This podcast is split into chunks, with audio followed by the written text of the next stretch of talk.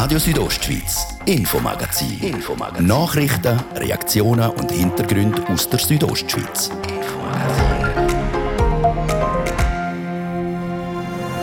Der Kanton Graubünden zündet der Impfturbo. Total sollten wir dann 180'000 Dosen bekommen haben im Kanton. Das sind dann für 90'000 Personen äh, Impfstoff, was ja fast die Hälfte vom Kanton ist. Schon bald soll es eine grössere Impfstofflieferung geben. Im Infomagazin reden wir mit Kantonsärztin zuerst über die aktuelle Lage in Graubünden und dann über den neuen Impffahrplan. Denn der Bündner Energiekonzern Repower schreibt zum vierten Mal in Folge schwarze Zahlen.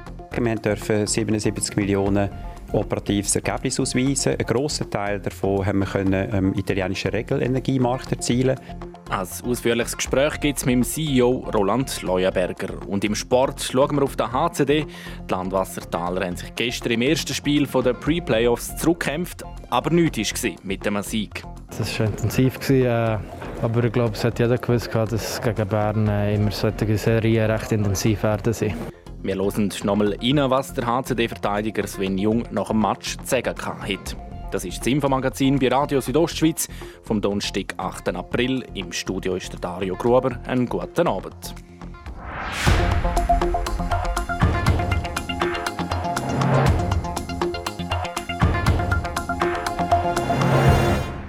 In der Schweiz sind die Zahlen der Neuansteckungen von Tag zu Tag am steigen. Laut dem Bund gibt es Anzeichen von einer dritten Welle. Gleichzeitig geht es immer mehr vorwärts mit der Test- und der Impfkampagne. Und wie ist momentan die Corona-Lage bei uns im Kanton? Zeraina Zinsli hat mit der Bündner Kantonsärztin Marina Jamnitzki reden was wir vor allem sehen, ist seit ungefähr einer Woche ein rechter Anstieg. Wir sehen da vor allem zwei Faktoren, die reinspielen. Erstens, dass immer mehr Leute bei den Betriebstestungen mitmachen und zweitens, dass vor Ostern sich sehr viele Leute haben testen lassen. Und je mehr Leute sich testen lassen, umso mehr Positive findet man. Ein Punkt, der uns aufgefallen ist, ist, dass vor allem in den letzten Wochen recht viele Leute, die bereits in Quarantäne waren, erkrankt sind. Und dort äh, gehen wir dann davon aus, dass das ja dann aufhört, oder? Die, die Ansteckung Ansteckungskette ist ja dann fertig, weil ja die Leute in Quarantäne sind und da müssen wir uns jetzt einfach noch die paar Tage geben und schauen, wie sich das entwickelt.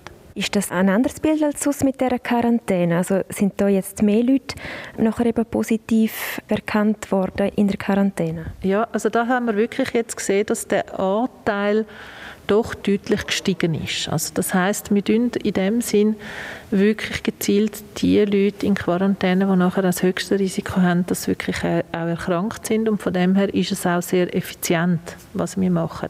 Obwohl die Anzahl der Neuansteckungen ansteigt, das Bild in den Spitälern sieht eigentlich relativ gut aus im Kanton Graubünden. Aktuell sind keine Personen auf den Intensivstationen. Hängt das mit den Impfungen zusammen? Es hängt sicher auch mit den Impfungen zusammen, ja, weil mittlerweile haben wir ja gut die Hälfte der über 80-Jährigen geimpft und auch bei den über 75-Jährigen immer mehr. Und da haben wir eigentlich schon recht schnell einen Rückgang gesehen ähm, von, von, den, von den Fallzahlen bei den älteren Personen. Und das ist natürlich schon auch also wie soll ich sagen, das Risiko, dass man ins Spital muss, dass man so einen schweren Verlauf hat, dass man ins Spital muss, steigt mit dem Alter. Das heißt, wenn wir jetzt die Ältesten geimpft haben, haben wir dort einen überproportional grossen Teil von der Hospitalisationen, der wegfällt. Also insofern ja, es ist zum Teil durch die Impfung. Es ist sicher noch nicht durchschlagend, dass man kann sagen, aber ein, ein Teil davon hängt mit der Impfung zusammen. Seit heute ist ja bekannt, in den Schulen kann man einen gewissen Teil jetzt locker was die Maskenpflicht angeht. Können Sie da ein etwas zu den Hintergründen noch sagen, was man da im Vorfeld diskutiert hat? Ja, es sind natürlich grosse Diskussionen gewesen, weil, weil die Maske, die Akzeptanz bei den jüngeren Kindern ist, ist nicht so gut wie bei den größeren Kindern. Das sind sicher auch psychologische ähm, Einflüsse, die dort reingehen, natürlich das Maskentragen. Andererseits ist es aus medizinischer Sicht eigentlich klar, dass eine Maske vermindert Ansteckungen. Wir haben dann gesagt, okay, unter der Voraussetzung, dass man testet, dass man also würde allfällige positive Fälle und allfällige Ausbrüche wirklich sehr früh schon erkennen, können wir es jetzt einmal wagen ohne Maske. Wir beobachten es natürlich genau, wie es sich entwickelt und wenn man würde sehen, oh nein, jetzt hätten wir wieder einen Anstieg in diesen Klassen, dann würde man natürlich nochmal über die Entscheidung darüber nachdenken. Das ist jetzt möglich eben dank der Schultestungen. Im Graubünden machen wir auch Betriebstestungen. Wäre das auch für die Zukunft in den Betrieb, wo sich testen lassen, möglich? Also das ist überhaupt kein Thema im Moment und da muss ich wirklich sagen, also ich sehe keinen Grund in der jetzigen Lage der Pandemie, dass man auf die Maske verzichten soll, weil das muss man schon ganz klar sagen. Ein Test verhindert eine Ansteckung nicht. Ein Test bewirkt einfach, dass man es früh entdeckt. Aber zum eine Ansteckung, eben, ich sage bewusst nicht verhindern, sondern vermindern, ist halt einfach Maske das. Maske und, und der Abstand. Das ist das, was man muss haben. Und darum ist das auch etwas, was uns noch sehr, sehr lange wird begleiten sagt Bündner Kantonsärztin Marina Jamnitzki zur aktuellen Corona-Lage in Graubünden.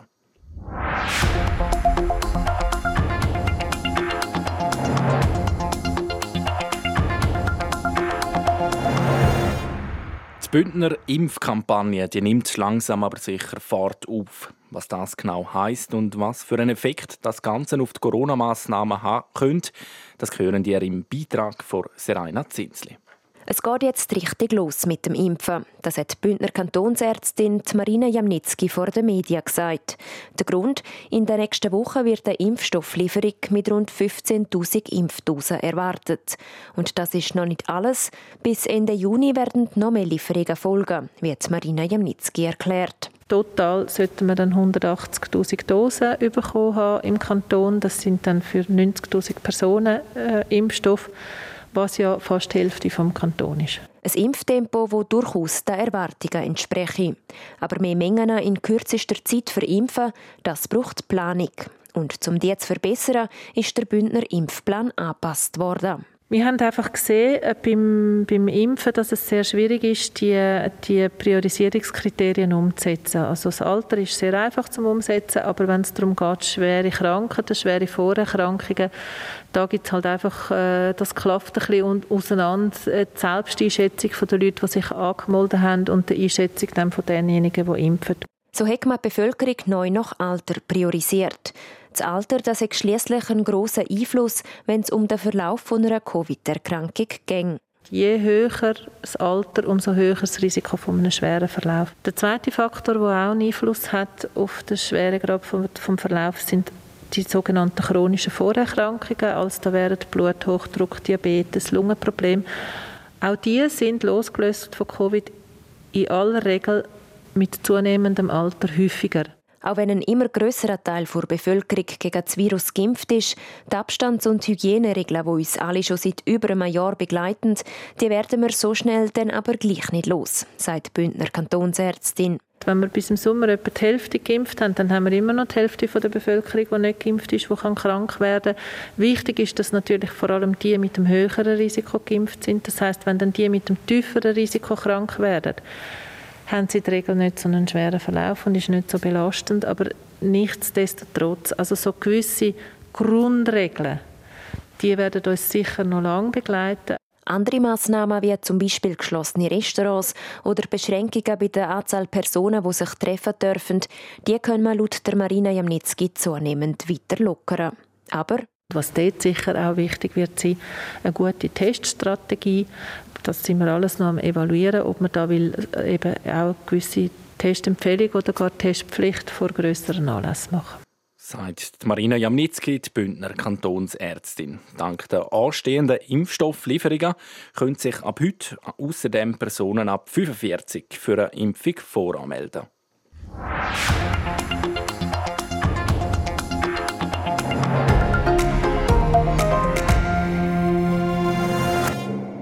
Das Bündner Energieunternehmen Repower hat im letzten Jahr 2020 ein gutes Ergebnis erzielt. Seraina Zinsli hat mit dem CEO Roland Schleuenberger geredet und von ihm wissen, welche Bereiche effektiv zu dem positiven Ergebnis beitragen haben. Wir dürfen 77 Millionen operatives Ergebnis ausweisen. Ein grosser Teil davon haben wir können im italienischen Regelenergiemarkt erzielen. Aber auch in der Schweiz haben wir mit einem guten Handelsergebnis und mit den stabilen Erträgen aus dem Netzbereich können zum Ergebnis beitragen. Im Buschlaf ist der Baustart für die Gesamterneuerung vom Wasserkraftwerk Ropia im Juni schon erfolgt. Es ist bis heute die grösste Erneuerungsinvestition in der Geschichte der Repower. Läuft dort alles nach Plan aktuell? Ja, wir sind sehr gut unterwegs. Wir hatten äh, eine kleine Verzögerung im, äh, im Baustart, aber das war Corona-bedingt. Und trotzdem haben wir können, wie Sie gesagt haben, im Sommer letztes Jahr starten. Wir sind sehr gut unterwegs. Die Ausschreibungen, die wir äh, haben können machen für Vergaben, sind erfolgt. Auch mit den Vorinstallationen sind wir äh, im Zeitplan. Wir freuen uns auch darüber. Es ist eine, eine grosse Investition, nicht nur frankenmässig, sondern auch was für unsere Mitarbeiter betrifft.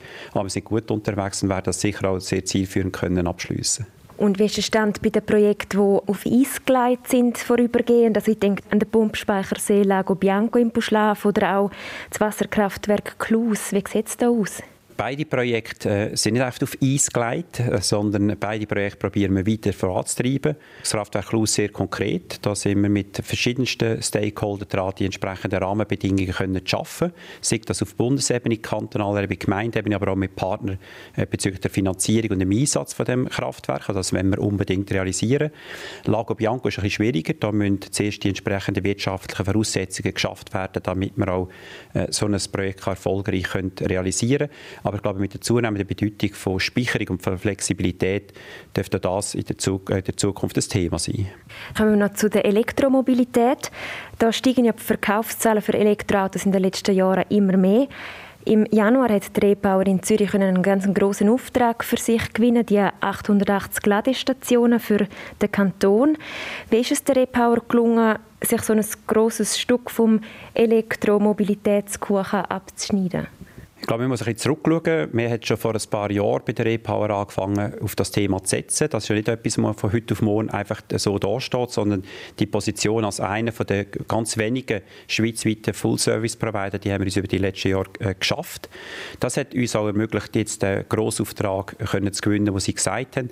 Äh, ich bin wirklich stolz, weil äh, in der Besprechung mit dem Kanton Zürich haben Sie gesagt, wir seien nicht die günstigsten gewesen, aber wir haben ein technisch überzeugendste Angebot gemacht und das ist eigentlich ein doppelter den Gewinn, den wir können realisieren können. Schweizweit harzt es aber schon ein bisschen am Ausbau der Infrastruktur, was Elektroautos angeht. Da dürfte das Potenzial für die Repower auch überhaupt noch nicht ausgeschöpft sein. Nein, ich glaube, das Potenzial ist riesig. Sie haben äh, die Anzahl der verkauften Elektroautos erwähnt. Ich glaube, wenn man schaut, wie die grossen Autokonzerne mit was sie planen in der Zukunft, dann werden wir einen, riesen Schub in der Schweiz sehen über die nächsten Jahre. Das wird selbstverständlich auch die entsprechende Ladeinfrastruktur brauchen. Ich glaube, da sind wir noch an den Anfängen, aber das wird ein äh, großer Schub sein und ich glaube, wir sind sehr gut äh, positioniert, um dort einen Teil dazu beitragen. Zum Schluss, wie schauen Sie da in die Zukunft? Was sind Ziele für das nächste Geschäftsjahr, das Sie sich setzen? Ich glaube, es ist schwieriger geworden ähm, zu prognostizieren. Wir haben äh, in der ersten äh, Welle, die wir hatten, im ersten Lockdown, das war äh, März, April letztes Jahr, gewesen, haben wir unglaublich gut können darauf reagieren Obwohl wir ja gerade jetzt Repower mit, mit der Val Poschiavo, mit Grenzgängern, mit Italien, wo wir in Mailand über 170 Mitarbeiter haben, die zum Teil aus der roten Zone gekommen sind, mit der Grossbaustelle in Kanton Tessin, in Mendrisio, haben wir unglaublich gut können darauf reagieren. Und ich glaube, ähm, das bleibt weiter bestehen. Oder ich, ich glaube, unsere Mitarbeitenden sind extrem eigenverantwortlich unterwegs. Also von dort her äh, glaube ich, ist die Unsicherheit weggegangen. Wir wissen, dass wir unsere Prozesse im Griff haben. Wir wissen, dass wir die Versorgung, Stromversorgungssicherheit im Griff haben. Was die Auswirkungen sind auf die, auf die Wirtschaft, oder, das ähm, haben wir auch gesehen. Wir haben grösseren Verlust gehabt in Bezug auf Stromlieferung im letzten Jahr. Der hat sich aber auch massiv erholt, schon in Mitte des letzten Halbjahres. Ist jetzt eigentlich schon wieder auf Vor-Corona-Niveau. Von dem her sind wir sicher in einer Branche als Strombranche unterwegs, wo wir uns trotz der widrigen Umstände sehr glücklich können schätzen können. Das ist der CEO von der E-Power, der Roland Neuenberger, im Gespräch mit der Serena Zinsli.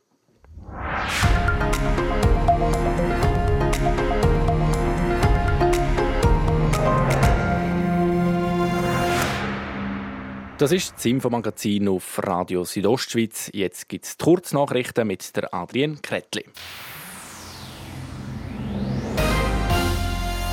Die Impfkampagne im Kanton Graubünden kommt voran. Dem Kanton wurde eine größere Impfstofflieferung zugesichert. Demnach werden nächste Woche rund 15.000 Impfdosen in Graubünden eintreffen.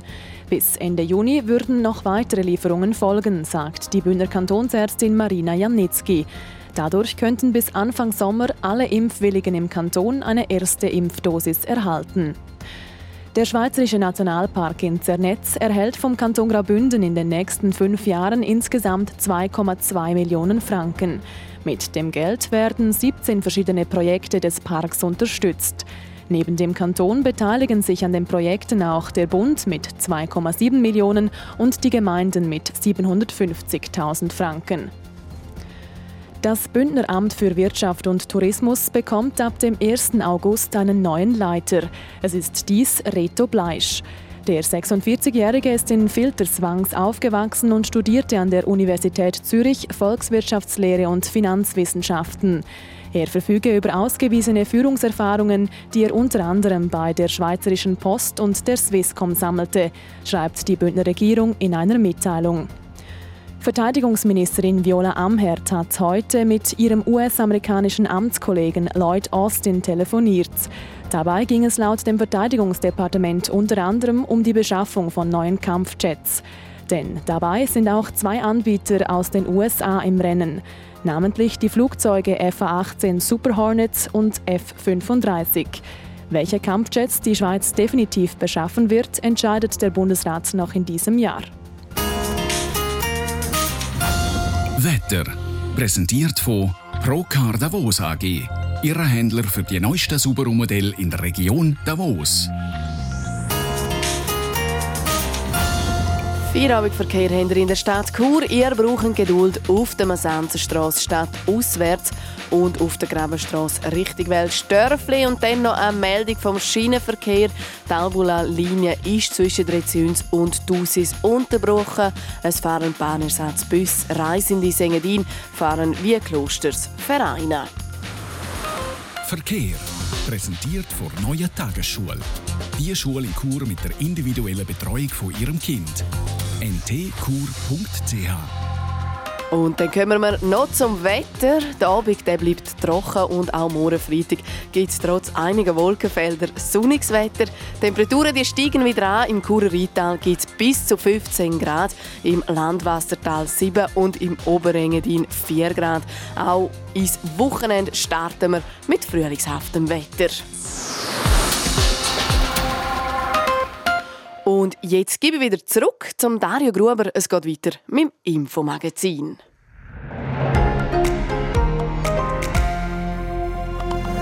Radio Südostschweiz, Infomagazin. Infomagazin. Nachrichten, Reaktionen und Hintergründe aus der Südostschweiz.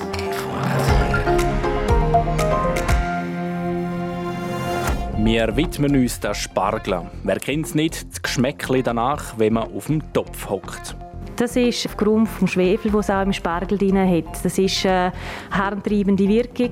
Und darum empfehlen wir eigentlich auch immer, dass man genug Wasser dazu trinkt. Schon bald ist Spargelernte. Wir haben bei einer Chur-Spargelproduzentin nachgefragt, ob sie parat sind. Und ein bitterer Abend war es gestern für den HZ Davos. Fast 80 Minuten ist das erste Spiel der Pre-Playoffs gegangen. Ich glaube, wir waren recht am Drücken. Aber eben, wer es dumm gesagt nicht macht, bekommt es irgendwann. Das Fazit vom HCD-Verteidiger Sven Jung nach dem Match, jetzt im zweiten Teil vom Infomagazin.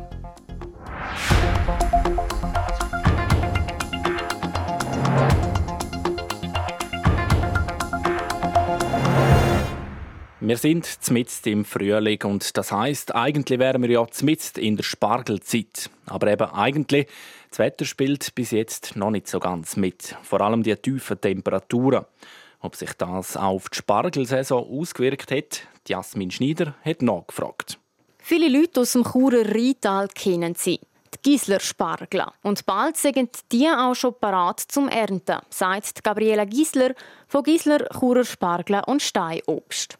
Der Wetterwechsel hat das Ganze einfach ein bisschen verzögert. Also für die Spargel bedeutet so ein Wetterwechsel eigentlich nur, dass es pausiert. Da passiert jetzt momentan nicht mehr viel im Boden da der Spargel ja doch 10 Grad bräuchte im Boden drin, zum wachsen können. Das heißt einfach, die Ernte verschiebt sich. Wahrscheinlich auf Ende nächste Woche statt auf Ende dieser Woche. Aber das ist halt auch von den nächsten Tagen abhängig, wie warm das es wird. Ende nächste Woche soll die Ernte also voraussichtlich starten. Die ist ja im letzten Jahr mit einem grossen Aufwand verbunden gewesen. Denn wegen dem Coronavirus ist lange nicht klar gewesen, ob ausländische Arbeiter überhaupt einreisen dürfen. Darum ist man auf die Hilfe der Einheimischen angewiesen gewesen. In dem Jahr ist das nicht mehr so. Corona ist immer noch da. Wie ist aber jetzt dieses Jahr hat man so ein bisschen anders geregelt. Das heißt, wir haben jetzt auch wieder die polnischen Mitarbeiter aber die sind jetzt schon früher gekommen, weil die noch zehn Tage Quarantäne machen müssen, einfach aus Sicherheitsgründen. Wir haben aber auch Leute vom letzten Jahr, die sich wieder gemolden haben, die gerne wieder würden kommen. Die kommen jetzt auch wieder. Und das ist eigentlich ein lässiges Gefühl, weil man merkt, die Leute haben auch vom Persönlichen her ein bisschen an uns gedacht. Jetzt muss also nur noch das Wetter stimmen und schon bald können wir wieder frische Bündner Spargel geniessen. Die ziehen nur leider einen bitteren Nachgeschmack mit sich. Und den merkt man dann spätestens beim ersten Wasserlösen nach dem Essen. Nochmal Gabriela Gisler. Das ist aufgrund des Schwefel, es auch im Spargel drin hat. Das ist eine harntreibende Wirkung. Und darum empfehlen wir eigentlich auch immer, dass man genug Wasser dazu trinkt, dass man dem Körper helfen kann, auch bei der Entgiftung, die halt der Spargel dann auch ein bisschen macht. Und auch wenn es sehr ungesund schmeckt, Sorgen machen müssen man sich wegen dem Geruch nicht. Im Gegenteil. Spargel sind nämlich sehr gesund. Früher in den Klöstern den Spargel, den Wassersud, haben sie gebraucht für Kuren machen, zum äh, Entschlacken, eben zum Beispiel oder zum Schadstoff aus dem Körper gegen Entgiftungen zu machen. Sagt Barbara Gisler von Gisler Churer Spargel und Steinobst. Außerdem besteht der Spargel zu 90% aus Wasser und er hat auch wenig Kalorien. Die sind dann halt einfach in der Soße versteckt. Gislers haben aber nicht nur Spargel, sondern auch noch verschiedene Obstbäume, Aprikosen, Zwetschgen, Äpfel. Die sind jetzt alle mitten in der Blütezeit. Das Aprilwetter macht es diesen Bäumen aber nicht gerade einfach. Jasmin Schneider hat mit der Gabriela Gisler darüber geredet, wie sich das Wetter auf die Ernte in diesem Jahr auswirken wird. Sie bauen ja noch anderes Obst an, neben das Spargel. Auch die sind jetzt am Blühen. Wie hat sich das Wetter auf das ausgewirkt? Das wird sich erst noch zeigen. Das ist dort sicher das größere Problem, weil das eben halt ob der Erde ist. Die Aprikosen haben die Blüte eigentlich gerade schon knapp durch. Zwetschgen und Pfirsich sind gerade voll drin in der Blust. Wir werden es sehen. Es wird sich in den nächsten paar Tagen zeigen, ob es dort Frostschäden gegeben hat oder nicht. Das ist immer ein bisschen schwierig zu sagen. Wir haben sehr viele Blüten dran Von dem her, wenn es dort ein paar nimmt, ist es eine natürliche Ausdüngung, weil man muss so oder so immer ein bisschen ausdüngen, dass nicht zu viel Früchte am Baum hat. Aber äh, wir hoffen sicher, dass es nicht allzu starke Schäden gegeben hat. Welche Obstsorten haben jetzt besonders gelitten? Das ist immer schwierig zu sagen. Es kommt halt immer darauf an, in welchem Stadium das diejenige Obstsorte zum Beispiel ist. Oder? So einen Tag, zwei früher oder später macht schon sehr viel aus, ob es einen größeren oder einen kleineren Schaden gibt an der Obstkultur. Aber ich könnte mir jetzt vorstellen, rein von Blüten her, wie wir es hatten, dass wahrscheinlich eher bei den Aprikosen mehr Probleme geben könnte als bei den anderen Früchten zum Beispiel. Ja, jetzt eben bis zur Ernte ist ja noch das Zeitjahr. Wie schätzen Sie das ein, jetzt also mit Erfahrungswert aus anderen Jahren? Wird da gleich noch einiges an Ernte zusammenkommen? Ja, also ich denke, wir haben sicher jetzt sehr viele Bäume, die auch äh, in einem gewissen Standalter sind, die schon ein bisschen Ertrag abwerfen. Aber das ist immer auch schwierig im Frühling schon zu sagen. Rein von Blüten her müssen wir meinen, mal, es sieht gut aus. Darum ich denke wir, wir haben letztes Jahr schon sehr gutes Obstjahr gehabt, dass es dieses Jahr auch ein gutes Jahr geben könnte. Im April ist ja das Wetter immer ein bisschen wechselhaft. Ist das jetzt in dem Jahr speziell gewesen, oder ist eigentlich, deckt sich das mit den anderen Jahren? Teilweise haben wir ja sogar schon im Mai fast schon Schneetemperaturen gehabt. Darum irgendwie mit Zeit, man gewöhnt sich ein bisschen daran. Es kommt einmal, wie es kommt. Wir äh, schauen darum eigentlich, dass wir eher Kulturen haben, die ein später blühen, die nicht zu früh schon im März die Blüten schieben. Da kann man auch mit den Sorten, die man pflanzt, mit dem Standort, den man hat, kann man sehr viel beeinflussen. Und ich denke, das wird sich zeigen dann im Sommer, wie es dann effektiv ausgeht. Aber mit der Wahl der Sorten und auch mit der Wahl des Standorts kann man sicher sehr viel schon mithelfen zu beeinflussen. Und Sie machen sich jetzt da eigentlich keine Sorgen? Nein, aktuell noch nicht, weil jetzt zuerst kommt die Spargelsaison. Jetzt sind wir eigentlich auch mit den Gedanken vor allem dort dran, äh, in den Vorbereitungen. Aber äh, schlussendlich müssen wir es nehmen, wie es kommt. Es bringt einem auch nichts, jetzt da, weiss nicht was, für Sorgengedanken schon zu machen. Ändern können wir es nicht. Wir können das Beste daraus machen. Das ist Gabriela Giesler. Spätestens im Sommer bei der Ernte wird mal so gesehen, was das Aprilwetter für einen Einfluss hat.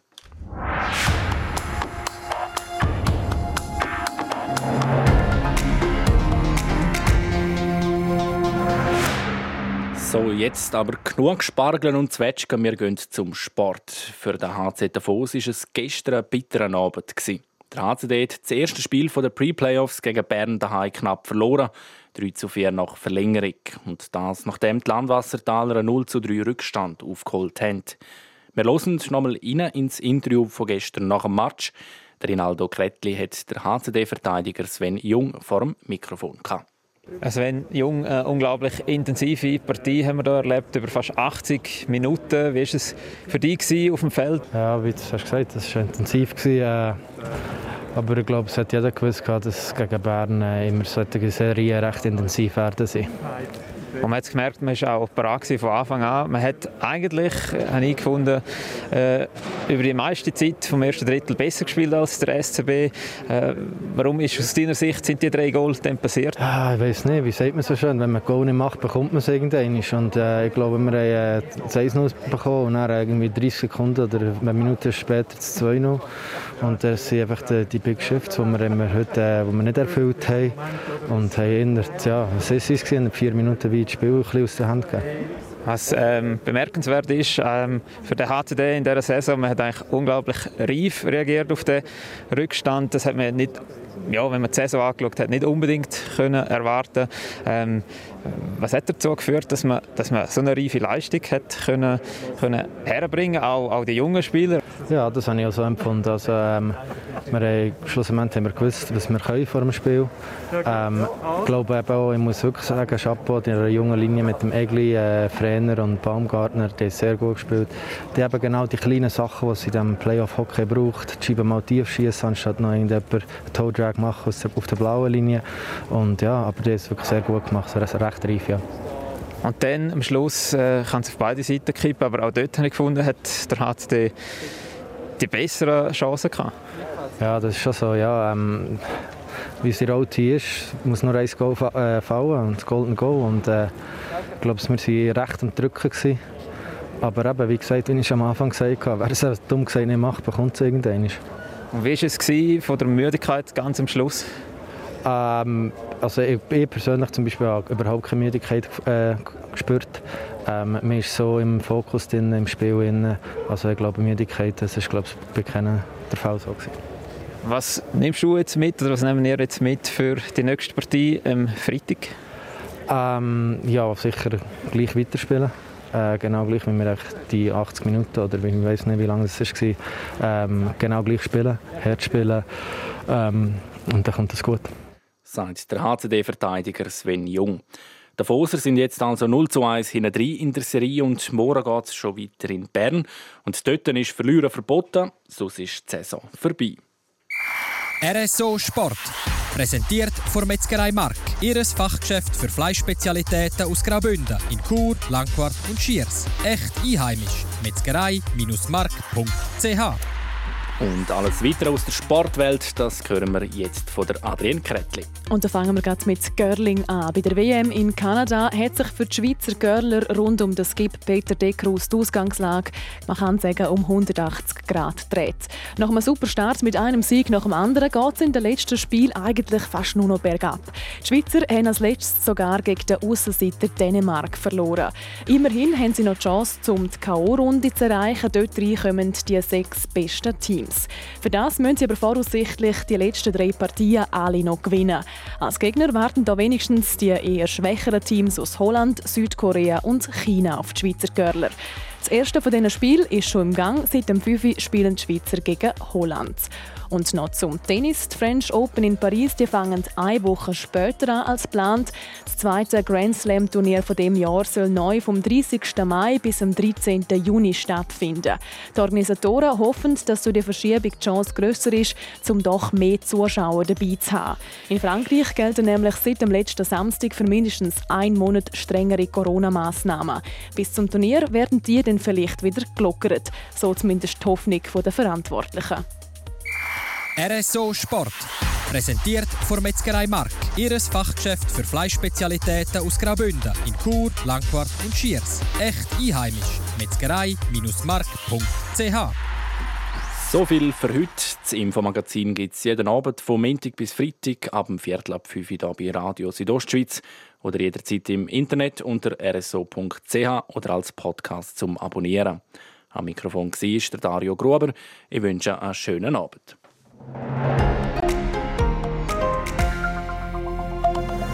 Radio Südostschweiz, Infomagazin. Infomagazin. Nachrichten, Reaktionen und Hintergründe aus der Südostschweiz. Infomagazin.